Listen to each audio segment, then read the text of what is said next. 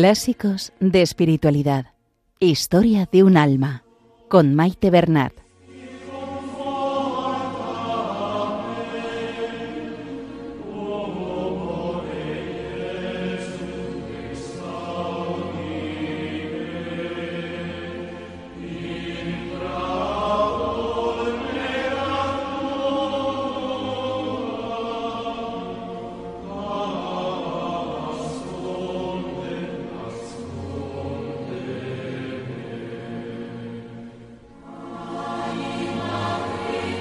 Saludo a todos los oyentes de Radio María y bienvenidos al programa Clásicos de Espiritualidad. Saludamos a nuestra Madre, la Virgen María, y a ella nos encomendamos, que nos ponga bajo su manto protector y que todo cuanto hagamos sea para mayor gloria de Dios. Que interceda por nosotros y por el mundo entero.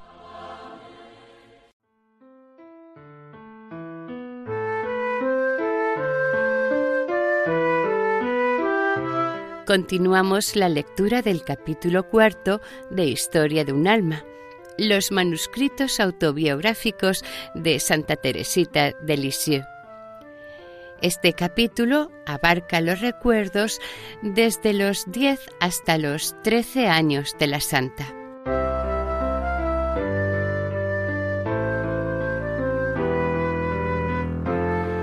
En el programa de hoy, Teresita nos relata en primer lugar el sacrificio que tuvo que hacer para poder entrar en la congregación de la Santísima Virgen, es decir, ser aspirante a las hijas de María. Recordemos que la abadía es el colegio al que ella asistía.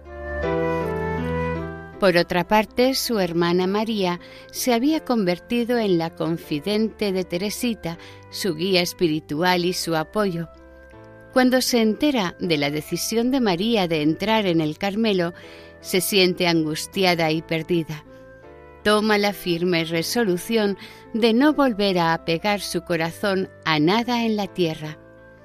Se acuerda de sus hermanos mayores que no sobrevivieron y sus almas están en el cielo y a ellos se dirige a partir de ahora.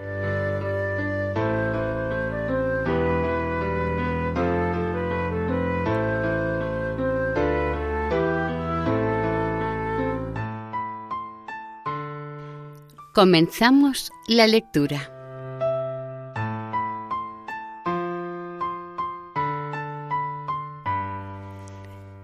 Historia de un alma. Capítulo cuarto. 6. Hija de María.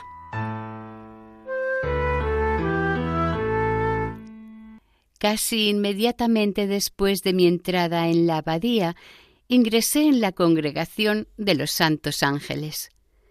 Me gustaban mucho los ejercicios de devoción que en ellas se prescribían, pues sentía una especial inclinación a invocar a los bienaventurados espíritus celestiales y en particular al que Dios me dio para que fuera el compañero de mi destierro.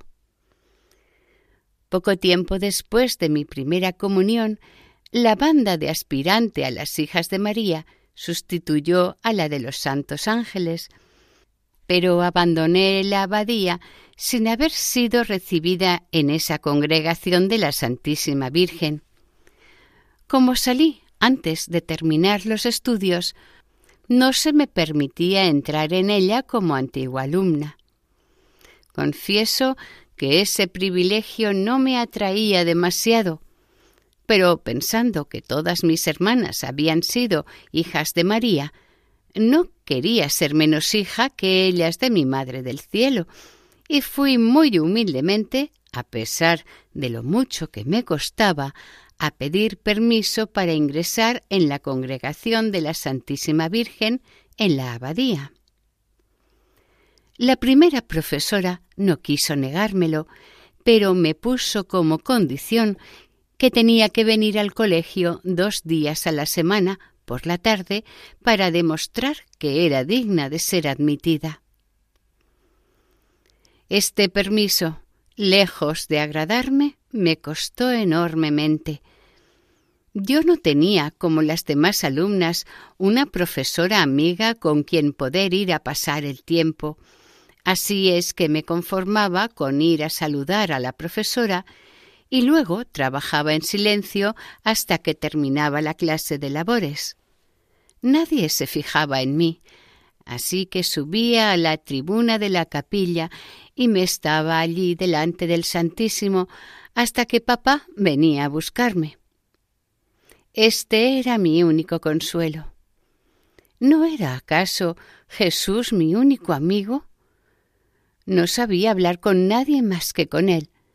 Las conversaciones con las criaturas, incluso las conversaciones piadosas, me cansaban el alma. Sentía que vale más hablar con Dios que hablar de Dios, pues se suele mezclar tanto amor propio en las conversaciones espirituales solo por la Santísima Virgen iba a la abadía. A veces me sentía sola, muy sola, como en los días de mi vida de internado, cuando me paseaba triste y enferma por el enorme patio, yo repetía siempre estas palabras que hacían renacer siempre la paz y la fuerza en mi corazón. La vida es tu navío, no tu morada. Cuando era pequeñita, estas palabras me levantaban la moral. Y todavía hoy, a pesar de los años que hacen que desaparezcan tantos sentimientos de piedad infantil, la imagen del navío sigue cautivando mi alma y la ayuda a soportar el destierro. ¿No dice la sabiduría que la vida es como nave que surca las aguas agitadas sin dejar rastro alguno de su travesía? Cuando pienso en estas cosas, mi alma se abisma en el infinito y me parece estar tocando ya las riberas eternas. Me parece estar ya recibiendo el abrazo de Jesús. Creo ver a mi Madre del Cielo salirme al encuentro con papá, con mamá y con los cuatro angelitos, Creo estar gozando por fin para siempre de la verdadera, de la única vida de familia.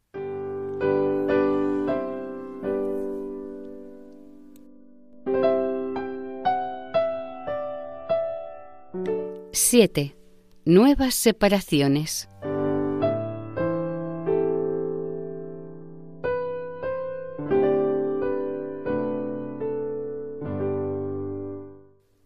Pero antes de ver a mi familia reunida en el hogar paterno del cielo, tenía que sufrir aún muchas separaciones. El mismo año en que fui recibida como hija de la Santísima Virgen, ésta me arrebató a mi querida María, el único sostén de mi alma. María era quien me guiaba, quien me consolaba, quien me ayudaba a practicar la virtud, ella era mi único oráculo. Es cierto que Paulina ocupaba un lugar privilegiado en mi corazón, pero Paulina estaba lejos, muy lejos de mí. Me había costado un verdadero martirio acostumbrarme a vivir sin ella, a ver interpuestos entre ella y yo unos muros infranqueables, pero al fin había acabado por aceptar la triste realidad había perdido a Paulina, casi como si se hubiera muerto. Ella me seguía queriendo, sí, y rezaba por mí, pero a mis ojos mi Paulina querida se había convertido en una santa que ya no sabía de cosas de la tierra y las miserias de su pobre Teresa, si las conociera, le extrañarían y la llevarían a no quererla tanto. Además, aunque hubiera querido confiarle mis secretos como en los buissonets, no hubiera podido hacerlo, pues las visitas en el locutorio eran solo para María. Celina y yo no teníamos permiso para entrar más que al final y justo el tiempo para que se nos oprimiese el corazón. Por eso no tenía en realidad más que a María que me era, por así decirlo, indispensable. Solo a ella le contaba mis escrúpulos y la obedecía tan ciegamente que mi confesor nunca llegó a conocer mi vergonzosa enfermedad. Yo solo le decía el número de pecados que María me permitía confesar, ni uno más. Así que podría haber pasado por el alma menos escrupulosa del mundo, a pesar de serlo en sumo grado. María sabía, pues, todo lo que pasaba en mi alma y conocía también mis deseos del Carmelo, y yo la quería tanto que no podía vivir sin ella. Todos los años nuestra tía nos invitaba a ir turnándonos a su casa de Trouville. A mí me gustaba mucho ir, pero con María. Cuando no la tenía a mi lado me aburría mucho. Una vez, sin embargo, me lo pasé bien en Trouville. Fue el año en que papá realizó el viaje a Constantinopla. Para distraernos un poco, pues estábamos muy tristes porque papá estaba tan lejos. María nos mandó a Celina y a mí a pasar quince días en la playa. Yo me divertí mucho porque tenía conmigo a Celina. Nuestra tía nos daba todos los gustos posibles, paseos en burro, pesca de agujas, etc. Yo era todavía muy niña, a pesar de mis doce años y medio. Me acuerdo de la alegría que sentí cuando me puse las preciosas cintas azules que mi tía me regaló para el pelo. Y también me acuerdo que me confesé en de esa complacencia infantil que me parecía pecado. Una noche tuve una experiencia que me abrió mucho los ojos. María Guerín, que casi siempre estaba enferma, lloriqueaba con frecuencia y entonces mi tía la mimaba y le prodigaba los nombres más tiernos, sin que por eso mi querida primita dejase de lloriquear y de quejarse de que le dolía la cabeza. Yo, que tenía también casi todos los días dolor de cabeza y no me quejaba, quise una noche imitar a María y me puse a lloriquear echada en un sillón en un rincón de la sala. Enseguida Juana y mi tía vinieron solícitas a mi lado preguntándome qué tenía. Yo les contesté como María Me duele la cabeza. Pero al parecer eso de quejarme no se me daba bien, pues no pude convencerlas de que fuese el dolor de cabeza lo que me hacía llorar. En lugar de mimarme, me hablaron como a una persona mayor, y Juana me reprochó el que no tuviera confianza con mi tía, pues pensaba que lo que yo tenía era un problema de conciencia. En fin, salí sin más daño que el haber trabajado en balde y muy decidida a no volver a imitar nunca a los demás, y comprendí la fábula de el asno y el perrito. Yo era como el asno, que viendo las caricias que le hacían al perrito, fue a poner su pesada pata sobre la mesa para recibir también él su ración de besos. Pero ay, si no recibí palos como el pobre animal, recibí realmente el pago que me merecía, y la lección me curó para toda la vida del deseo de atraer sobre mí la atención de los demás. El único intento que hice para ello me costó demasiado caro. Al año siguiente, que fue el de la partida de mi querida madrina, nuestra tía me volvió a invitar, pero en esta ocasión a mí sola, y me encontré tan perdida y tan fuera de lugar que al cabo de dos o tres días caí enferma y tuvieron que llevarme de vuelta a Lisieux. La enfermedad que temían que fuese grave no era más que nostalgia de los buissonets y apenas puse los pies en ellos me curé. Bien, pues a esa niña iba Dios a arrebatarle el único apoyo que la ataba a la vida. En cuanto supe la decisión de María, tomé la resolución de no volver a apegar mi corazón a nada en la tierra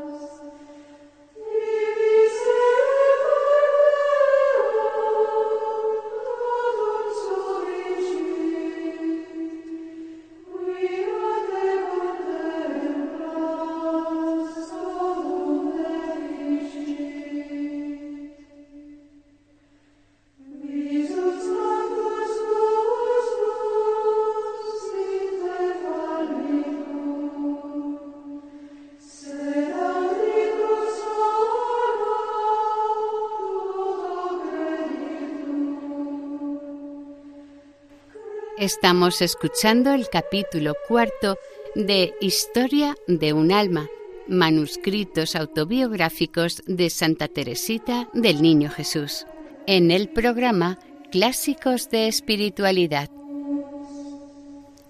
Continuamos la lectura.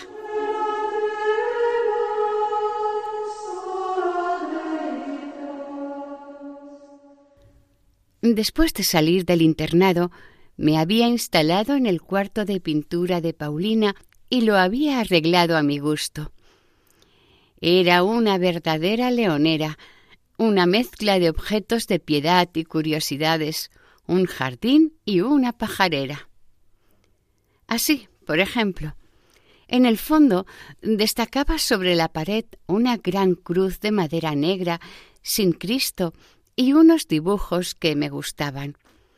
En la otra pared, una cesta adornada con muselina y con cintas de color rosa con hierbas finas y flores. Finalmente, en la otra pared campeaba el retrato de Paulina a los diez años.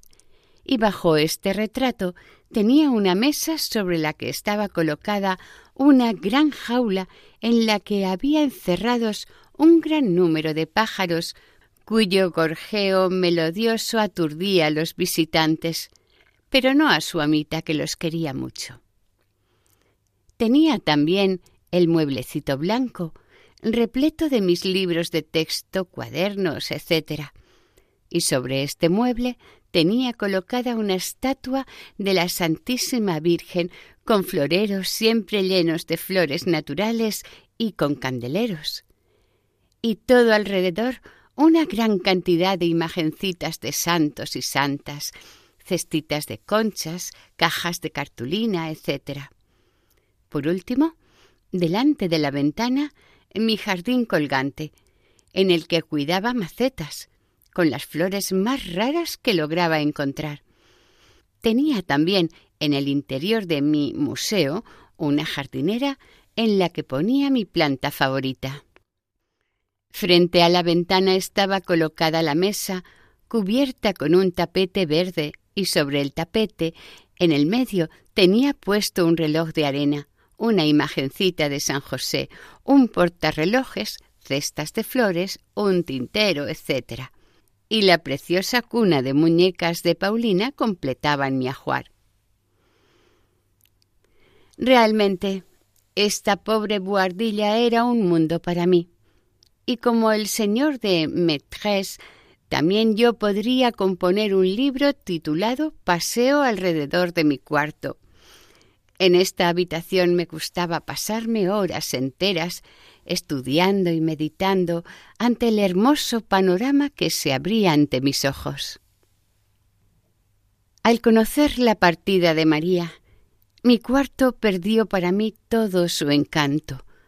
No quería separarme ni un solo instante de la hermana querida que pronto iba a levantar el vuelo. Cuántos actos de paciencia le hice practicar.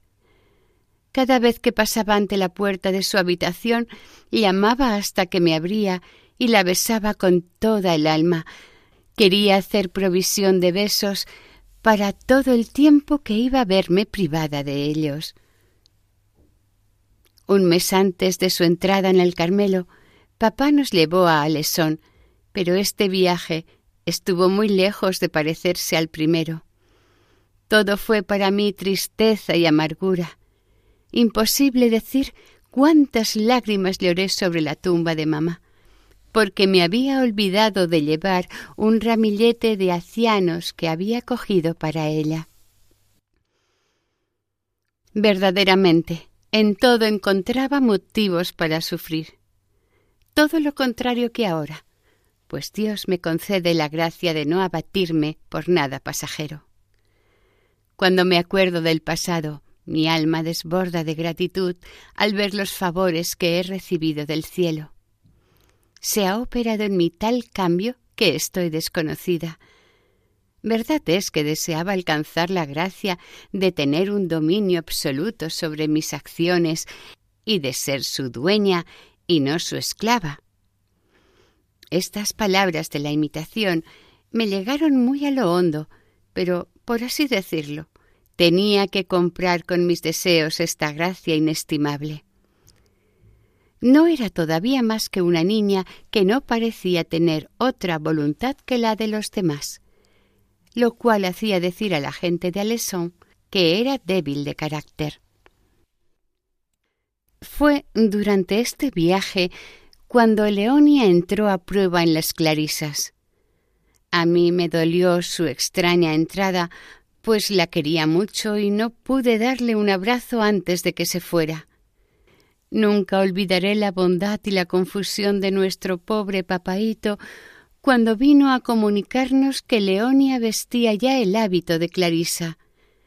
A él, igual que a nosotras, le parecía una cosa muy rara, pero no quería decir nada al ver lo disgustada que estaba María.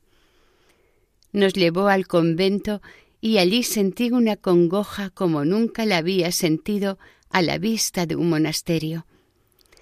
Me produjo el efecto contrario al del Carmelo, donde todo me dilataba el alma. Tampoco me entusiasmó más la visita de las religiosas y no sentí la menor tentación de quedarme con ellas.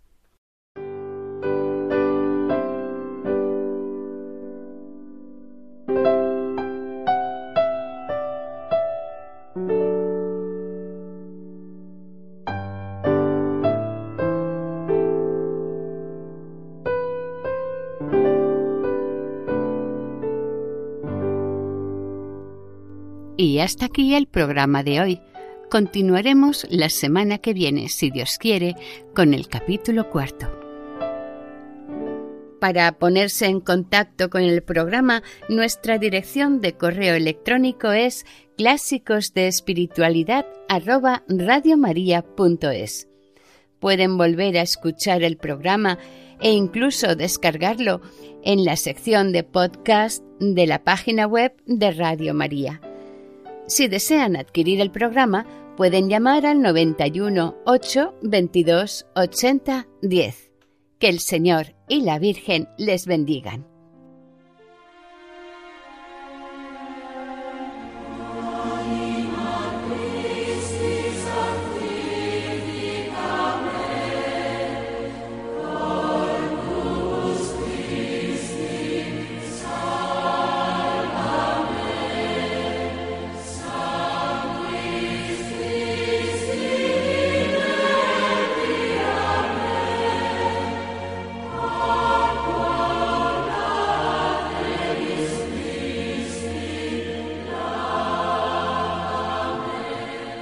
Han escuchado en Radio María Clásicos de Espiritualidad con Maite Bernat.